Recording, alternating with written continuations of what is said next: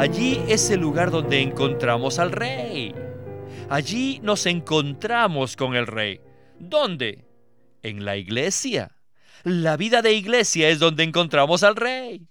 Día tras día, la vida de iglesia trae a Cristo el rey a la gente.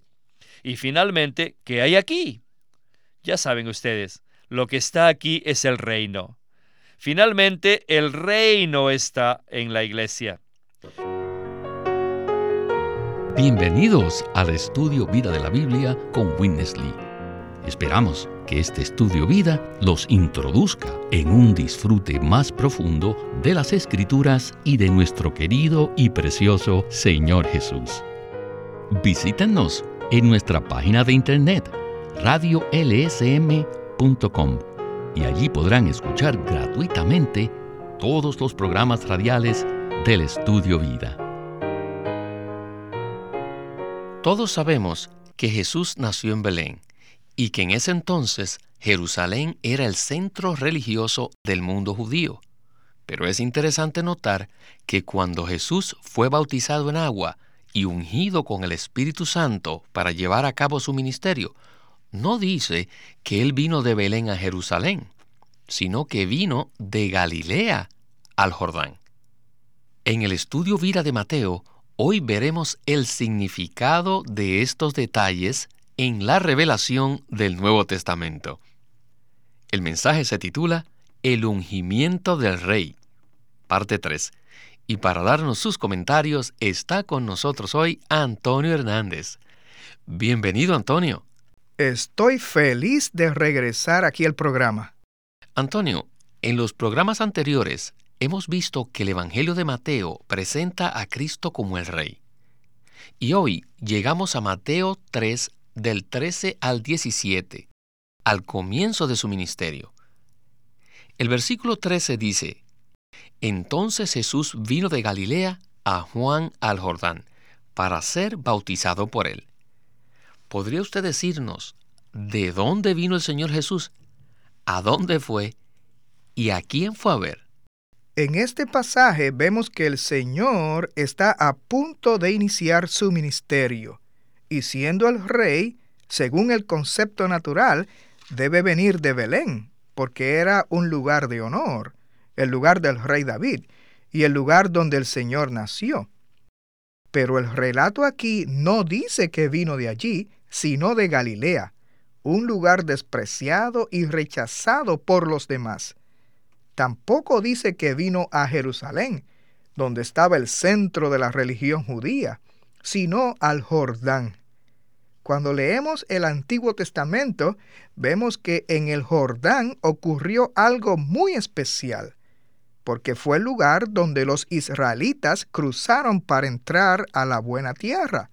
Por tanto, el río Jordán es un lugar de terminación y germinación. Algo se termina y algo se germina. Y de esto tratará el mensaje de hoy. Luego, nuestro concepto es que el Señor Jesús, como el Rey, debería ser inaugurado en Jerusalén por el sumo sacerdote. Pero en vez de venir allí al templo, el Señor Jesús llegó a Juan el Bautista en el Jordán. Ahora, este Juan, aunque de nacimiento él debía ser sacerdote, de hecho no funcionó en la misma manera que los sacerdotes del Antiguo Testamento, sino que él sirvió de otra manera, una manera absolutamente nueva, podríamos decir una manera salvaje. Hoy, en el estudio vida, veremos que todos estos detalles tienen mucho significado al iniciarse el ministerio del Señor Jesús.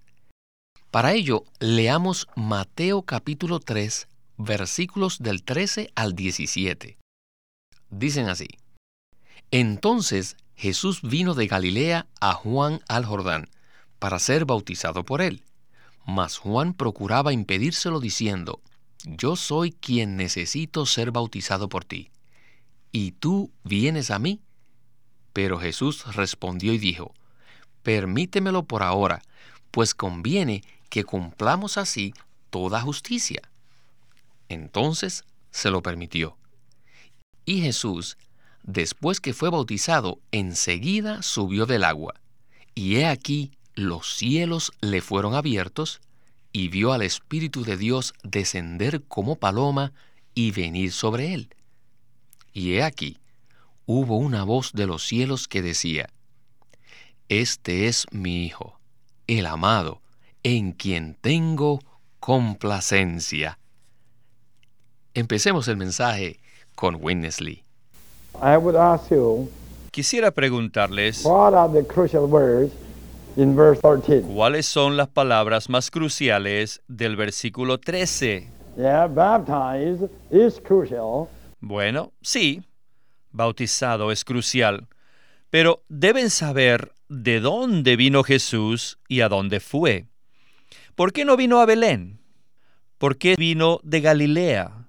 ¿Y por qué no fue a Jerusalén, sino al Jordán? ¿Y por qué vino a Juan, a una persona salvaje, en vez de ir a, a, un sumo sacerdote o a una persona culta? ¿Y por qué vino a bautizarse en vez de santificarse? Bueno, primero, en el Nuevo Testamento, Galilea representa el rechazo, o sea, el ser menospreciado. Jesús no vino de Belén porque en aquel tiempo Belén era un lugar de honor, un lugar de acogimiento. Si uno procedía de Belén, todo el mundo le honraba y le recibía calurosamente. Pero si uno venía de Galilea, todo el mundo le menospreciaba y le rechazaba, porque Galilea significa menosprecio y rechazo. Jesús vino de tal lugar menospreciado y rechazado. Rechazado no por Dios, sino por la religión y la cultura. ¿Ven esto? No debemos venir de un lugar de honor y de acogimiento, sino de un lugar menospreciado y rechazado por la religión y la cultura. Este es el camino estrecho. Galilea representa el rechazo, pero ¿qué representa el Jordán? El Jordán representa el sepulcro y la resurrección. Es la terminación y la resurrección. Los hijos de Israel viajaron por el desierto por 40 años, que abarcan una generación, una era. Y finalmente, ellos fueron sepultados en el río Jordán. El Jordán terminó todo. O sea, él puso fin a su historia de vagancia, a su historia vagabunda en el desierto. Y, aleluya, el Jordán también les dio un nuevo comienzo. Los sacó del desierto y los hizo entrar en la buena tierra, la cual representa a Cristo. Este es el significado del Jordán. Hoy en día, nuestro camino de Galilea al Jordán es un camino que va desde el menosprecio y rechazo, ¿hasta dónde? Hasta la terminación y resurrección. Ahora se dan cuenta que si no hoy, quizás mañana o pasado mañana, todos seremos aniquilados. Seremos externamente aniquilados. ¿Por qué? Porque estamos en el camino de Galilea al Jordán. ¡Qué maravilloso! Esto es positivo porque la terminación siempre conduce a la germinación. Aleluya. El sepulcro introduce la resurrección. No puedo más que decir aleluya yo también. Qué palabra tan profunda hemos escuchado. El Jordán es un lugar de terminación y germinación. Puesto que todos deseamos seguir al Señor para ganar el reino, esto indica que debemos tomar el camino de Galilea al Jordán. En otras palabras, vamos de un lugar menospreciado hacia otro lugar de sepultura y resurrección. Pero Antonio, con respecto a nosotros, ¿qué significa esto prácticamente? Primero, quiere decir que si deseamos entrar al reino y vivir en él, Nunca debemos buscar el honor ni la bienvenida del hombre. Si vivimos en el reino con el Señor, tenemos que seguirlo a Él. O sea, debemos tomar el camino que Él tomó. Donde quiera que Él fue, lo recibieron. y lo respetaron aquellos que genuinamente amaban y buscaban a Dios. Pero él fue rechazado y despreciado por los religiosos y cultos de ese entonces. En los cuatro evangelios vemos claramente que todos los religiosos y personas cultas rechazaron al Señor. Por tanto, ¿qué vemos aquí? Vemos que para vivir en el reino debemos ir en pos del Señor, siguiendo el camino que Él tomó. Tenemos que estar dispuestos a ser personas de Galilea, un lugar rechazado y despreciado por los religiosos y las personas cultas. En segundo lugar, quiere decir que si deseamos vivir en el reino, debemos saber que nuestra vida natural, o sea, la vida creada en la cual nacimos, no es la vida del reino. No importa si somos personas buenas o malignas, con esta vida natural nunca podremos vivir en el reino de los cielos, porque la vida natural no es la vida del reino. Por tanto, además de venir de Galilea, hay otro requisito, y es que debemos venir al Jordán. Esto quiere decir que debemos venir al lugar donde nuestra vida natural es terminada por la cruz de Cristo. De hecho, donde es enterrada en las aguas del río Jordán, lo cual es representado por el bautismo.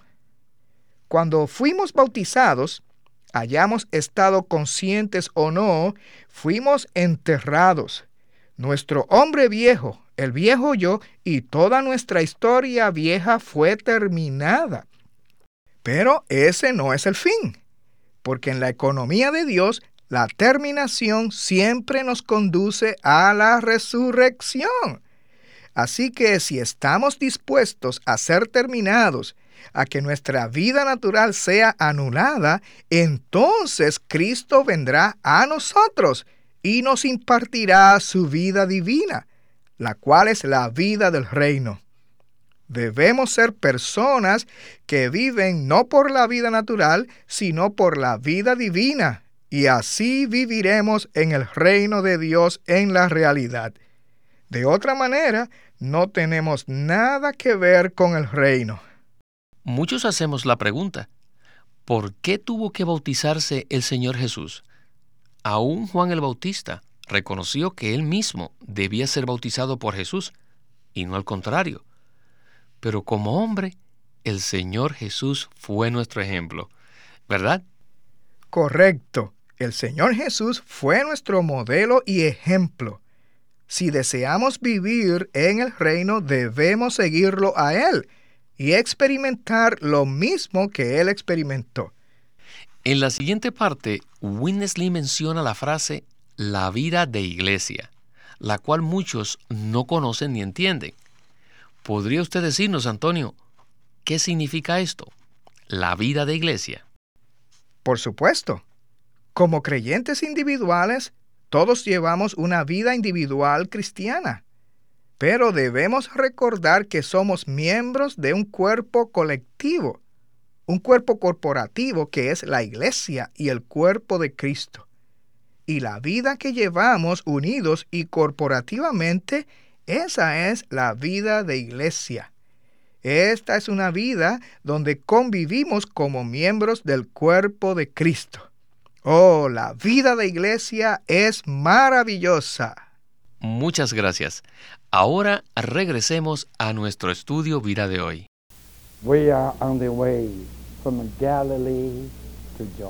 Estamos en camino de Galilea al Jordán.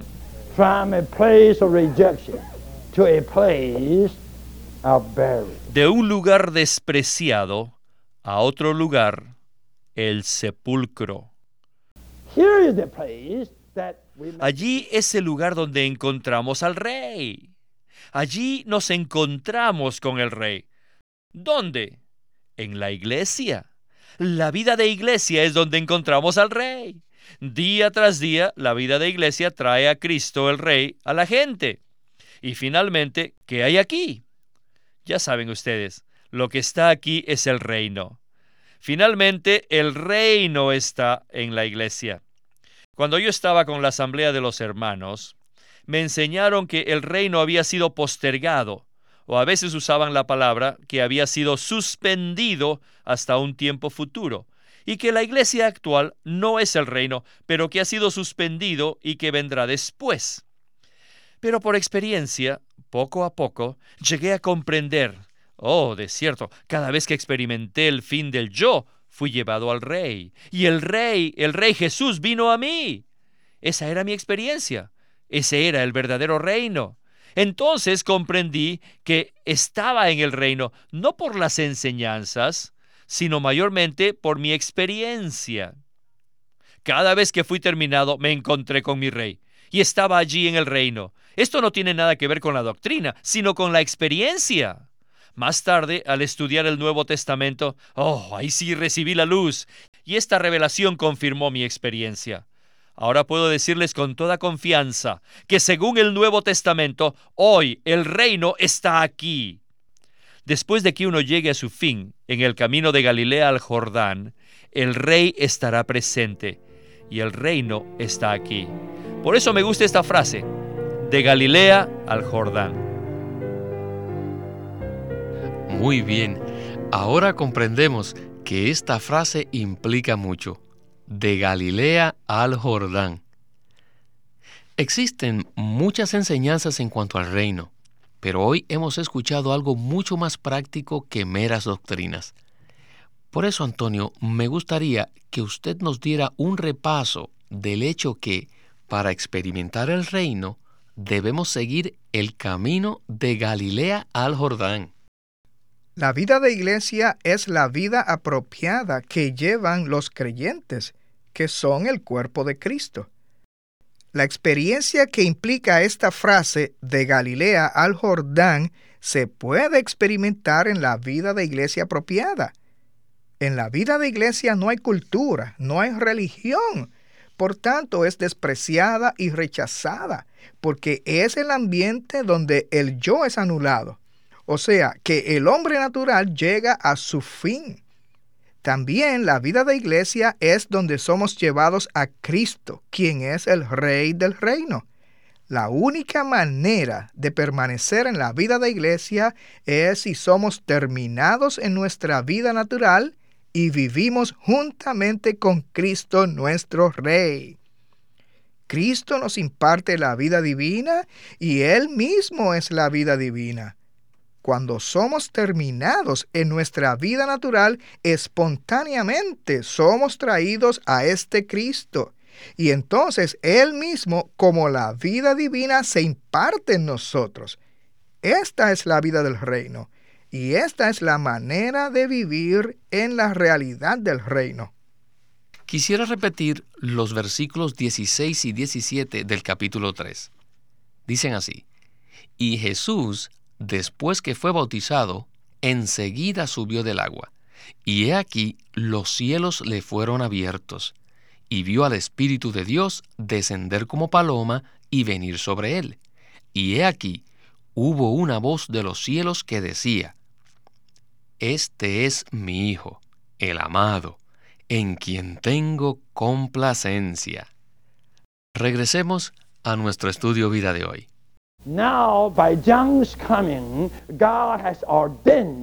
Ahora, al venir a Juan para ser bautizado, el Señor instituyó el bautismo. Todos los que están en el reino de los cielos tienen que pasar por esta entrada. Aún el Señor Jesús tuvo que hacerlo. Aunque era un hombre sin pecado, cuya naturaleza era pura, sin pecado, Incluso él tuvo que pasar por esa puerta del bautismo. Luego fue resucitado. Esto significa que durante todos los días de su ministerio siempre actuaba absolutamente en su vida de resurrección, no en su vida natural. Saben, cuando el Señor regrese, muchos le dirán, como dice en Mateo 7:22, Señor, Señor, ¿no profetizamos en tu nombre y en tu nombre hicimos muchas obras poderosas? Pero el Señor les dirá, Nunca os conocí, hacedores de iniquidad. Es decir, nunca los aprobé, ni estuve conforme en lo que hicieron, porque no actuaron en resurrección. Todo lo bueno que cumplieron, lo hicieron de modo natural y en su vida natural no son justos, son inicuos. Miren, después que el Señor Jesús fue bautizado, ocurrieron tres cosas. Número uno, los cielos le fueron abiertos. Y número dos, el Espíritu Santo descendió sobre él. Y número tres, Dios el Padre declaró algo concerniente a él. Todo esto ocurrió debido a que fue bautizado. Ese bautismo abrió los cielos ese bautismo trajo al Espíritu Santo y también hizo que el Padre declarara algo. Así que aquí tenemos un ejemplo muy claro que nos muestra la manera que los cielos se nos abren, la manera de que el Espíritu Santo descienda y la manera que el Padre nos declare algo. Y la manera es ser terminado. Muchos de nosotros podemos testificar que cada vez que fuimos terminados fue cuando los cielos se nos abrieron. Cuando nos dieron la bienvenida, los cielos se cerraron. Y cuando recibimos honor, los cielos se cerraron. Pero al ser terminados, los cielos se abrieron. Verifique usted con su propia experiencia. Cada vez que fue terminado, el Espíritu Santo descendió sobre usted y una vez más el Padre Celestial abrió su boca y dijo, Este es mi Hijo el amado. Antonio, después que el Señor fue bautizado, ocurrieron estos tres eventos maravillosos. Los cielos se abrieron, el Espíritu Santo descendió sobre él y Dios el Padre habló del Hijo. Hoy en día, ¿qué debemos hacer para que esto también sea nuestra experiencia. Es posible tener la misma experiencia del Señor cuando entramos por la entrada del bautismo y andamos por el camino justo. El Señor Jesús quería ser bautizado por Juan para que se cumpliese toda justicia. Ahora, ¿qué quiere decir esto? Quiere decir que aún el Señor Jesús que era perfecto, justo y sin pecado, debía ser terminado y permitir que su vida natural fuera sepultada, a fin de vivir y obrar en resurrección. Como hombre, el Señor Jesús tenía dos vidas, la vida natural humana creada y la vida divina increada. Ahora nosotros, los creyentes en Cristo, somos igual a Él ya que hemos tenido dos nacimientos, el nacimiento humano y el nacimiento divino, ahora tenemos la vida natural creada y caída y también la vida divina. Así que para que estemos bien con Dios, debemos hacer lo que el Señor Jesús hizo. Nuestra vida natural debe ser terminada y sepultada para que vivamos juntamente con Cristo en la vida divina es decir, para que llevemos una vida en resurrección. Para poder vivir en el reino, debemos hacer todo en resurrección. O sea, que debemos hacer todo en la vida divina eterna, la cual es Cristo mismo.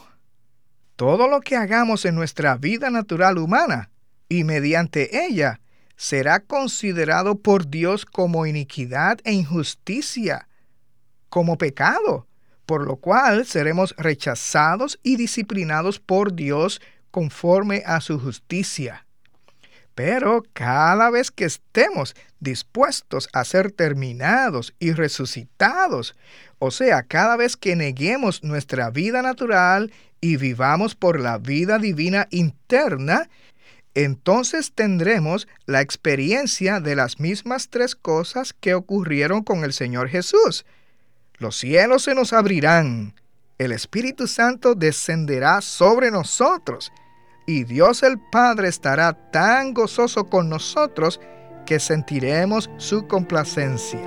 Amén. Bueno, Antonio, muchísimas gracias por haber estado hoy con nosotros. Que el Señor bendiga este programa y a todos los radioyentes.